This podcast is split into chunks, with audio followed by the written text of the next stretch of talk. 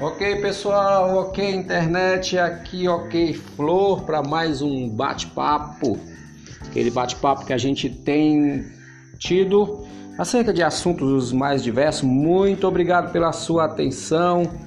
Muito obrigado por fazer parte da minha história e eu compartilho esses assuntos com o fito de que você se estimule nesses assuntos, veja a vida de uma maneira mais bela.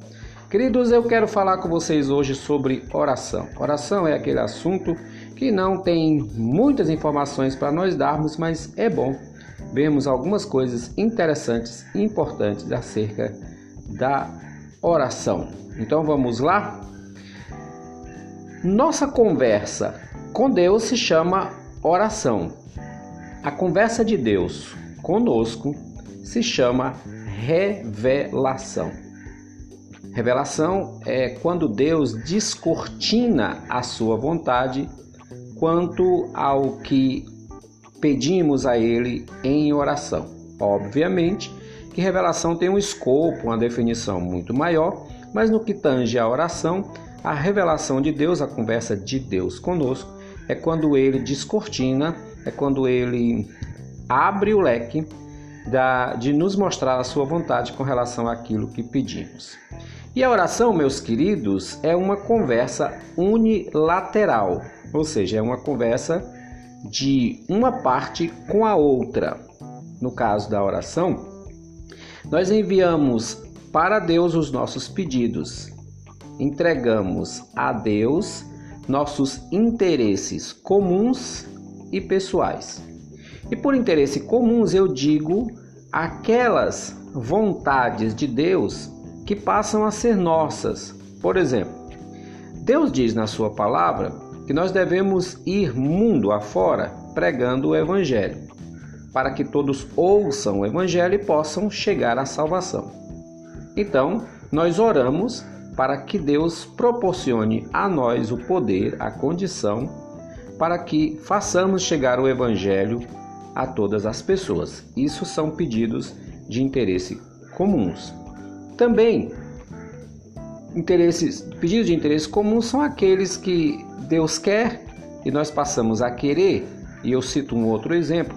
Quando um grupo de irmãos está sofrendo em algum lugar perseguição ou algum irmão está doente, a vontade de Deus é que intercedamos em favor desse grupo de irmãos ou dessa pessoa para que Deus haja em benefício dele. Não é algo nosso propriamente, mas é do interesse de Deus. Então, na oração, nós enviamos para Deus nossos pedidos comuns e também pessoais. Nossos pedidos pessoais fica bem evidente o que são, não é? Agora, meus caros, lá no céu, pela informação da palavra de Deus, nós ficamos sabendo que os seres que estão nos céus não oram. Os anjos não oram, as pessoas que morreram e foram para o céu não oram. Evidentemente que no livro do Apocalipse nós encontramos um grupo de almas que, que saiu da tribulação e que lá estão clamando a Deus para que Deus vingue as suas mortes. Esse é o único ah, momento em que no céu nós vemos, temos uma informação de pessoas orando, mas é algo bem específico. E me parece que naquele momento eles acabaram de chegar ali no céu e estão ah, ainda com esse momento fresco nas suas mentes. Então, pedem a Deus em favor de si e não em favor de outros. Então, o que fazem os seres lá no céu, já que eles não oram? Eles, como veem a Deus face a face, nesse caso, eles louvam a Deus ou adoram a Deus. Por quê? Porque esses seres não têm mais os interesses terrenos, nem as preocupações que nós vivos temos aqui. Portanto, a oração pressupõe um relacionamento à distância. Não é mais como era no Éden ou como é no céu. No Éden, o relacionamento era é, bem presente, Deus vinha ao jardim, pelo menos é o que depreendemos da, dos momentos em que Deus esteve no jardim com o homem, das conversas que Deus teve com Adão e depois teve com Eva, que esse relacionamento era um relacionamento bem mais próximo. A oração, por sua vez, é um relacionamento à distância. Entramos no nosso quarto, ficamos a sós com Deus, mas Deus em seu trono e nós numa esfera diferente. É, é, assim que o autor da carta aos Hebreus nos fala. Ele diz: entremos com confiança diante do trono da graça para sermos ouvidos em tempo oportuno. Então, entrar no trono da graça é, dá-nos o significado de que estamos em um lugar e Deus no outro, então nos dirigimos àquele lugar. Obviamente que, como estamos no corpo físico, essa, esse relacionamento se faz à distância. Jesus também diz: quando orares, entra no teu quarto e fechar a tua porta, ora em secreto, teu pai que te vê, Deus observa, não é? Então a oração pressupõe um relacionamento à distância e não é como é lá no céu, em que os seres veem a Deus face a face, não é como era lá no Éden, em que Deus vinha em direção do homem. Nós chamamos oração de modo geral, queridos, na nossa linguagem popular, ao ato de nos retirarmos para um lugar a sós e falarmos com Deus sobre os nossos negócios. Nesses momentos, nós podemos até cantar como forma de introduzir nossos pedidos, preparar o ambiente para nós e não para Deus, dizer frases de louvor à pessoa de Deus, porém, oração mesmo é o ato de fazermos petições e agradecimentos. A confissão de pecado, por exemplo, embora. É, fa faça parte da oração, ainda assim se coloca na categoria de pedido, por quê? Porque confessamos, obviamente, quem confessa vai em seguida pedir perdão por aquele pecado que haja cometido, não é? Então, na oração, nós colocamos diante de Deus todas as nossas preocupações, todas as nossas nossos desejos, tudo aquilo que nos aflige ou que queremos. Após a oração, Deus se revela. E ele pode fazer isso de várias maneiras. Por exemplo, falando às nossas mentes sobre algo, não sei se você já teve a experiência de orar sobre algo, e Deus é, falar de uma maneira especial na sua mente, lhe dando resposta sobre aquilo que você pediu, ou imediatamente ou depois. Né? Também Deus pode agir nos dirigindo sutilmente para um lugar ou uma situação, muitas vezes oramos, e aí depois de orarmos, Deus faz com que todas as ações, todas as situações corram em favor daquilo que nós pedimos. Deus pode nos falar por meio de Sua palavra escrita através de um texto bíblico, através de um versículo bíblico, e aquele texto ser a resposta da nossa oração, não é? E isso é muito particular. Todos esses casos são muito particulares. Deus pode usar alguém para nos dar um conselho e também Deus pode agir de modo direto e sobrenatural, nos falar também por meio de um sonho. Deus pode nos falar, nós vemos na Bíblia Deus falando com as pessoas através de sonhos, através de revelação, por exemplo, ah, Deus falou com Samuel, chamando Samuel audivelmente três vezes, audivelmente para Samuel. Por outro lado, Deus falou a José através de sonhos em relação a alguma dificuldade que ele estava sofrendo por ocasião do nascimento do Senhor Jesus e da sua, a, da sua estada aqui nesse mundo que foi cercado de muitos perigos, certo?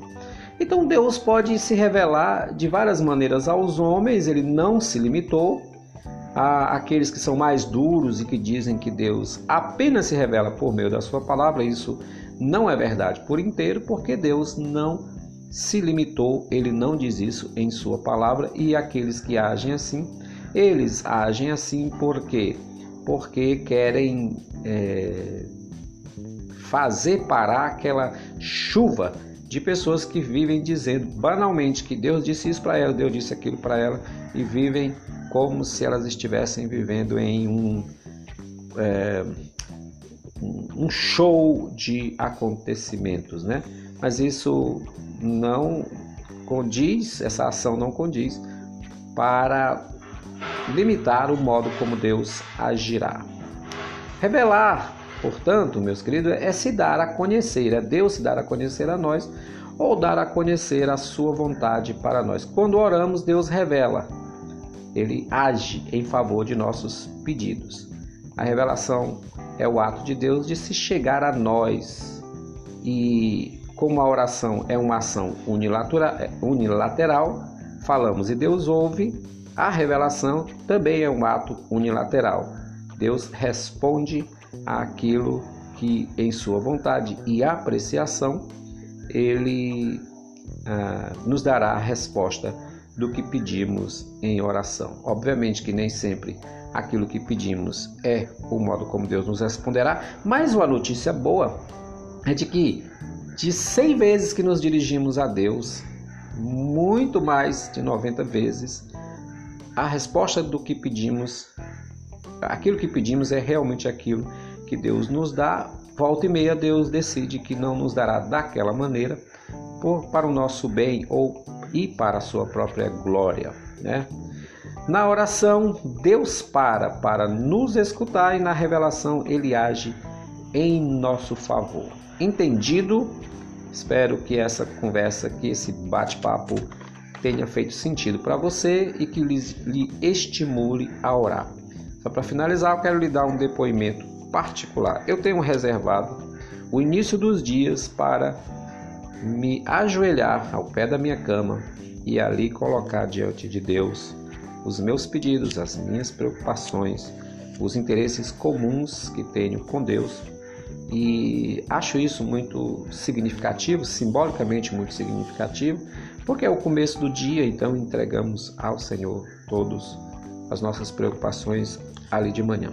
Mas quando isso não acontece por algum motivo ou escolha mesmo, é, eu oro em outro momento do dia e aí é, eu entrego a Deus todos os meus prazeres e pesares, como diz o hino. Então eu convido você a ter uma vida em oração, colocando diante de Deus seus pedidos, porque Deus age em resposta às nossas orações. Sempre que Deus for agir no mundo, não é que ele nos peça autorização, é que ele estabeleceu que o meio das coisas acontecer no mundo, muitas vezes, é através da oração, então ele nos estimula a orar. Deus poderia fazer sem a nossa oração? Poderia sim.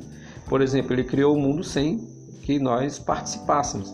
Ele criou os anjos sem que os anjos, outros anjos criados, dessem pitaco a respeito da criação. Deus opera um milagre muitas vezes quando ele quer, mas ele escolheu que fará as coisas através da nossa oração. Né? e isso é um privilégio para nós. Então, meus queridos, fique aí com esse bate-papo sobre a oração. Depois eu volto aqui com alguns temas interessantes, por exemplo, a oração e a terapia. Né? E aí, vamos conversando, tá bom? Tchau, pessoal. Até o próximo episódio. Thank you.